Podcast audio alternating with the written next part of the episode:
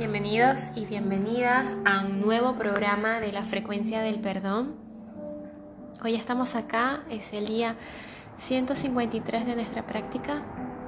Eh, este programa está dirigido a la lección, o mejor dicho, a las lecciones y al estudio del libro llamado Un curso de milagros. Y y estoy sorprendida, llevamos 153 días de la mano de Dios. Recuerden que el, libro simplemente se resume en tres partes. Una, que nada real puede ser amenazado, nada irreal existe, y en eso radica la paz de Dios. Bueno, la lección 153 dice así, en mi indefensión radica mi seguridad. Tú que te sientes amenazado por este mundo cambiante, por sus cambios de fortuna y amargas ironías, por sus fugaces relaciones y por todos los regalos que te presta únicamente para más tarde quitártelos, pon mucha atención a lo que aquí decimos. El mundo no ofrece ninguna seguridad. Está arraigado en el ataque y todos los regalos, entre comillas, que aparentemente te ofrecen seguridad, no son más que engaños. El mundo no hace sino atacar una y otra vez. Es imposible gozar de paz mental allí donde el peligro acecha de ese modo. El mundo no puede sino ponerte a la defensiva, pues la amenaza produce ira, y la ira hace que el ataque aparezca razonable. Que ha sido realmente provocado y que está justificado por haber sido en defensa propia. Una actitud defensiva, no obstante, supone una doble amenaza, puesto que da testimonio de la debilidad y establece un sistema de defensas que no puede funcionar. Ahora los débiles se debilitan aún más, pues hay traición afuera y una traición todavía mayor dentro. La mente se halla confusa y no sabe a dónde dirigirse para escapar de sus propias imaginaciones. Es como si un anillo la estuviera sujetando firmemente dentro del cual otro anillo la atenaza y dentro de ese otro más, hasta que finalmente pierde toda esperanza de poder escapar o de obtener su liberación. Los ciclos de ataque y defensa y de defensa y ataque se convierten en los círculos que forman las horas y los días los cuales atan a la mente con gruesos anillos de acero reforzado, que se aflojan por un momento, mas solo para iniciar todo el proceso de nuevo. No parece haber respiro ni final para este aprisionamiento que atenaza la mente cada vez más. El precio de las defensas es el más alto de los que exige el ego. La locura que reina en ellas es tan nefasta que la esperanza de recobrar la cordura parece ser solo un sueño vano más allá de lo que es posible. La sensación de amenaza que el mundo fomenta es mucho más profunda y sobrepasa en tal medida cualquier intensidad o frenesí que puedas concebir que no tienes idea de toda la devastación que ello te ha ocasionado. Eres su esclavo. No sabes lo que haces del miedo que le tienes. Tú que sientes su mano de hierro comprimiéndote, el corazón, no entiendes lo mucho que has tenido que sacrificar, no te das cuenta de cómo has saboteado la santa paz de Dios con tu actitud defensiva, pues ves al Hijo de Dios como víctima del ataque de las fantasías y de los sueños e ilusiones que Él mismo forjó, indefenso ante su presencia y necesitado de defensas en forma de más fantasías y de sueños en las que las ilusiones de que está a salvo lo consuelen. La indefensión es fortaleza. Da testimonio de que has reconocido al Cristo en ti. Tal vez recuerdes que el texto afirma que siempre eliges entre la fortaleza de Cristo y tu debilidad, que ves como algo aparte de Él.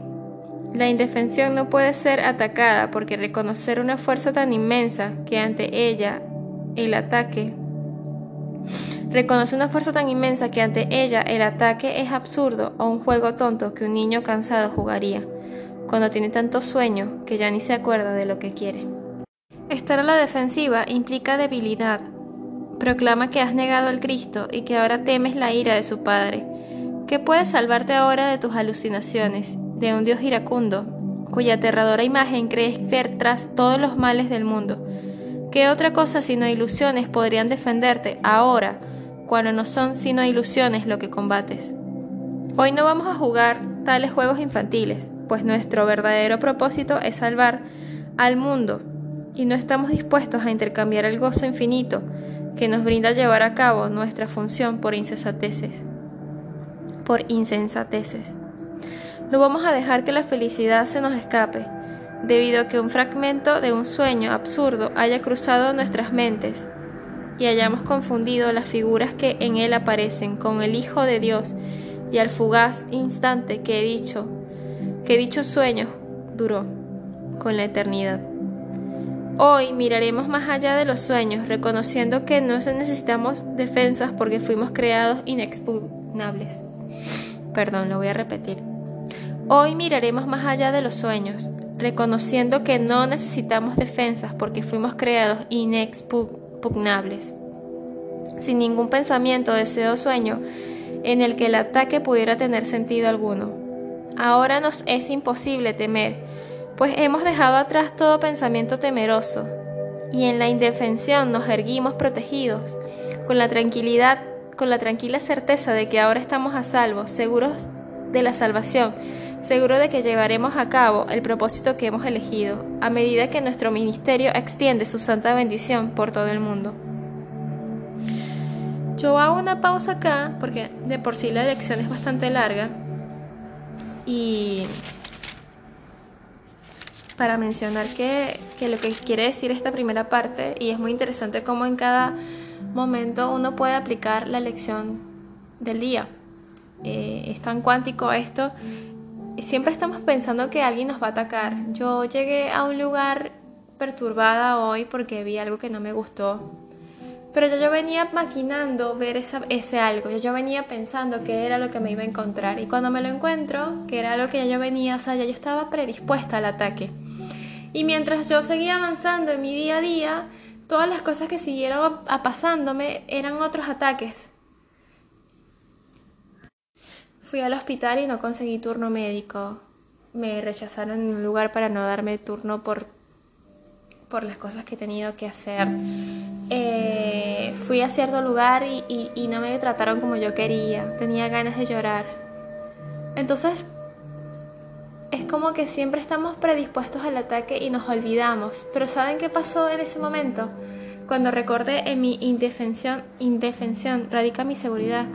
Sonreí porque supe que Dios estaba conmigo y que todos estos problemas que estoy sintiendo ahora ya los he solucionado. Es eso que dice acá, que hay que reconocer al Cristo que vive en nosotros, nuestra visión crística.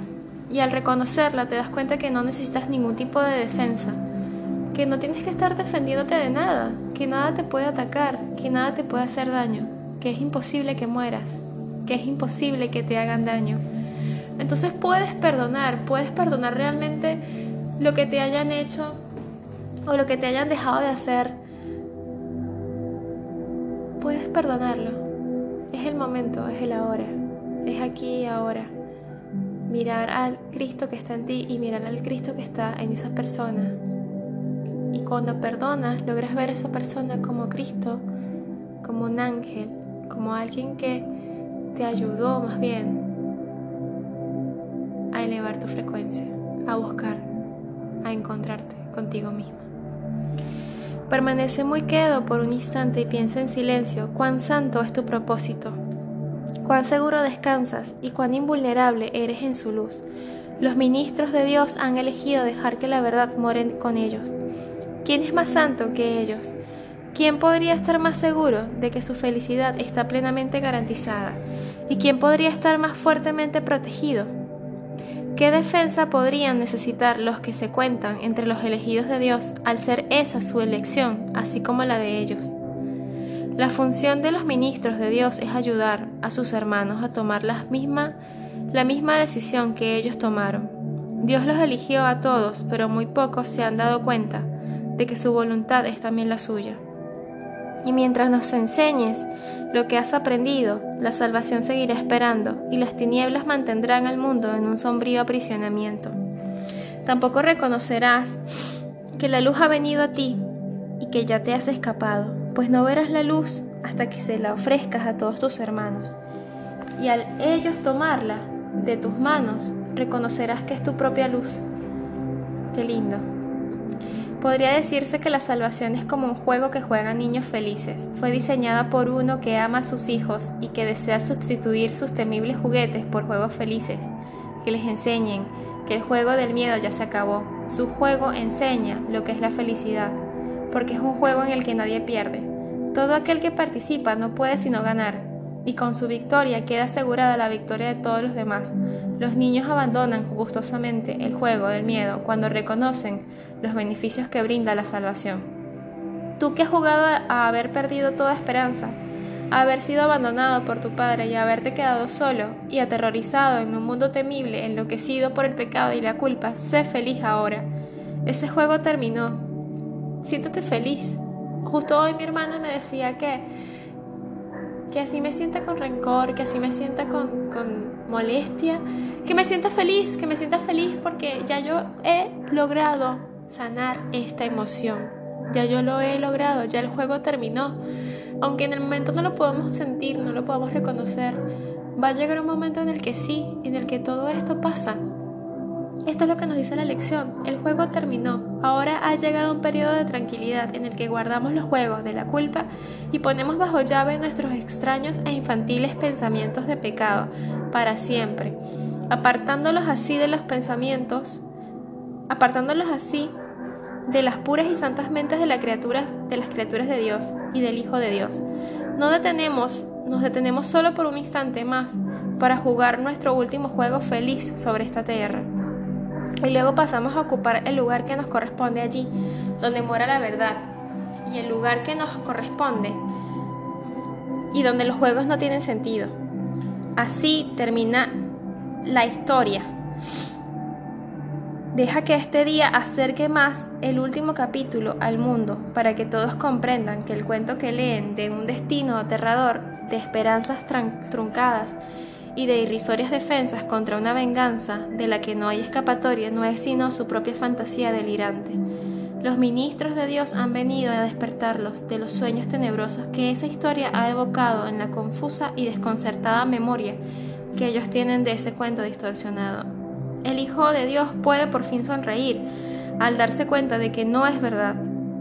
Y practicamos siguiendo un formato que vamos a utilizar por algún tiempo Comenzaremos cada día concentrando nuestra atención en el pensamiento diario el mayor tiempo posible.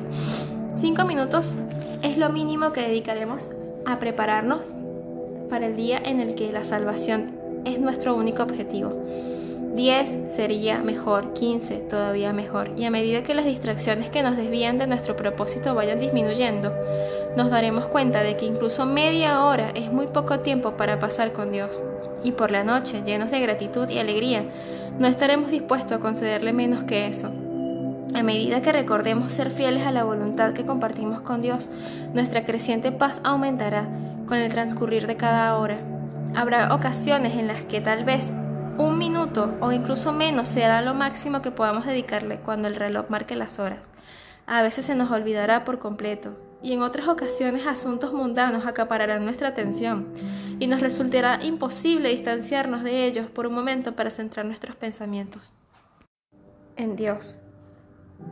Sin embargo, en cuanto podamos, seremos fieles a nuestros cometidos como ministros de Dios, recordando que cada hora nuestra misión y su amor, recordando cada hora nuestra misión y su amor. Y nos sentaremos en silencio a esperarlo y escuchar su voz que nos dirá lo que Él desea que hagamos durante la hora siguiente, mientras le damos las gracias por todos los regalos que nos dio en la que acaba de transcurrir. Con el tiempo, la práctica, nunca más dejarás de pensar en Él o de oír su amorosa voz, guiando tus pasos por serenos rumbos, por los que caminarás en un estado de absoluta indefensión, pues sabrás que el cielo va contigo no dejarás que tu mente se aparte de Él en un solo instante. Aun cuando tu tiempo transcurra ofreciéndole la salvación al mundo, ¿dudas acaso de que Él no vaya a hacer que esto sea posible para ti que has decidido ejecutar su plan tanto para la salvación del mundo como para la tuya? Nuestro tema de hoy es nuestra indefensión. Nos revestimos de ella mientras nos preparamos para acometer el día. Nos alzamos fuertes en Cristo y dejamos que nuestra debilidad desaparezca al acordarnos de que su fortaleza mora en nosotros. A lo largo del día nos recordaremos a nosotros mismos que Él permanece a nuestro lado y que nuestra debilidad nunca carece del apoyo de su fortaleza. Y la invocaremos cada vez que sintamos que la amenaza de nuestras defensas socava nuestra certeza de propósito. Nos detendremos por un momento al oírle decir, aquí estoy.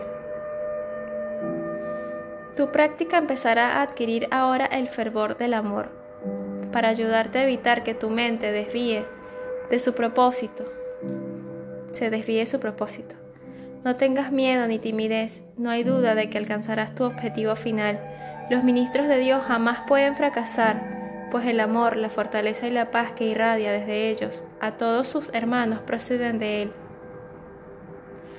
Esos son los dones que Él te ha dado. Estar libre de todo deseo de defenderte es todo lo que necesitas darle a cambio. Dejas a un lado únicamente lo que nunca fue real a fin de contemplar a Cristo y ver su impecabilidad. Dejas a un lado únicamente lo que nunca fue real, a fin de contemplar a Cristo y ver su impecabilidad.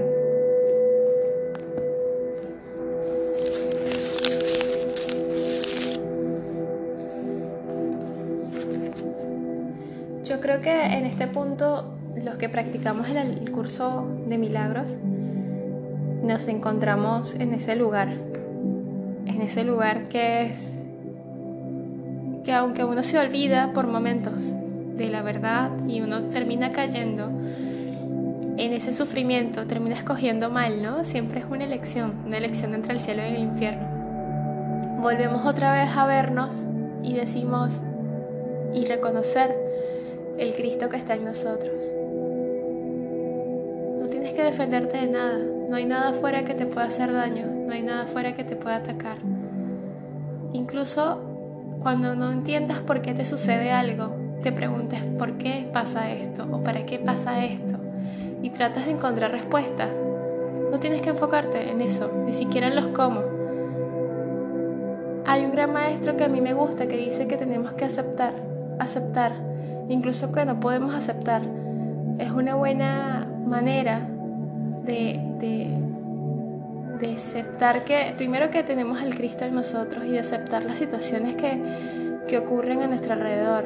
De alguna manera lograremos sanar eso, esa emoción, ese sentimiento que está allí, que necesita ser sanado y que por eso se presenta.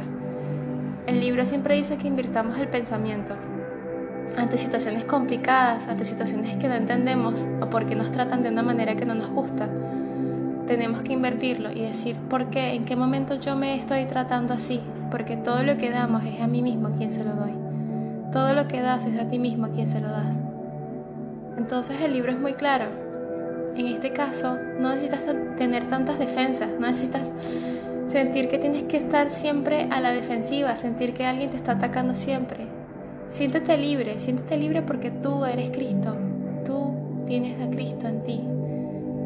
Cristo es tan libre y tan maravilloso que es lo que tú eres. No te sientes separada de Él. Te agradezco por acompañarme hoy en este día que ha sido tan emotivo. Es un día significativo para mí porque señala también el fin, el fin de una etapa y el renacer de otra.